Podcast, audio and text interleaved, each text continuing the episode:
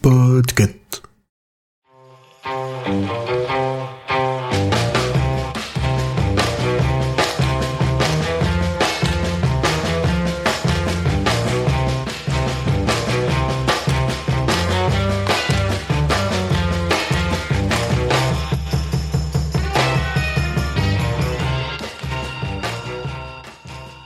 Hello tout le monde Jour 20, celui qu'on retient.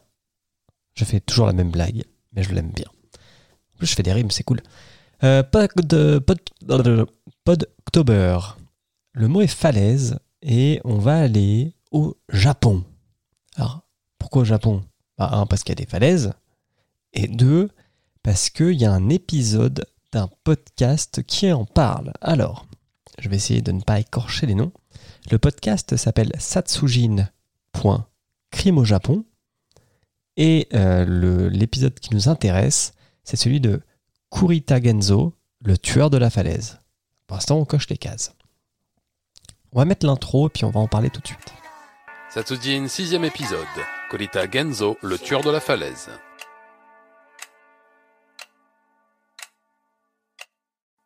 Le Japon est constellé de lieux à la sinistre réputation, qui, lorsqu'on s'y promène, vous font froid dans le dos, même avec l'esprit le plus rationnel qui soit.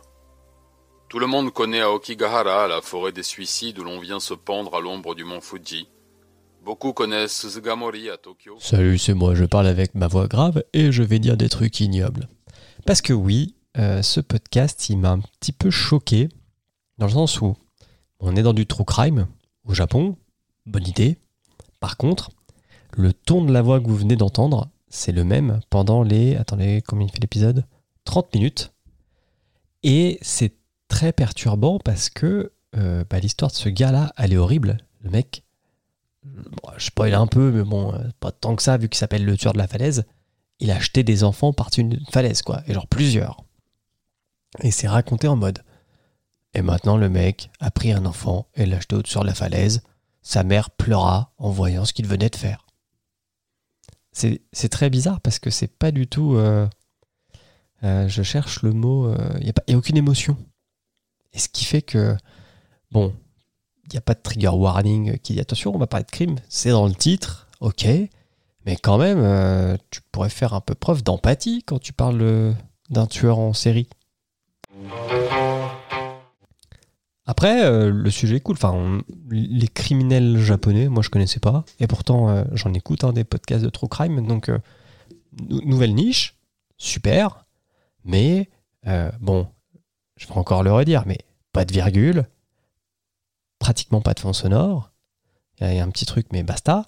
Mais surtout, un petit peu d'autre chose que du monocorde, quoi. Je, je veux pouvoir sentir que ce que tu es en train de me raconter, ça te fait un peu mal aux fesses, quand même. Après, euh, j'ai regardé les autres épisodes. Franchement, euh, il y a des trucs, j'ai envie de les écouter, quoi.